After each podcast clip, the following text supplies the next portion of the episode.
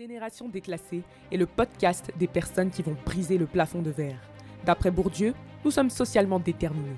Un enfant de pauvre est et restera pauvre. J'ai créé l'entreprise Kumar Oratoire à 18 ans. Je suis Erin Koné, enfant d'immigrés, ayant grandi pauvre dans des quartiers aisés.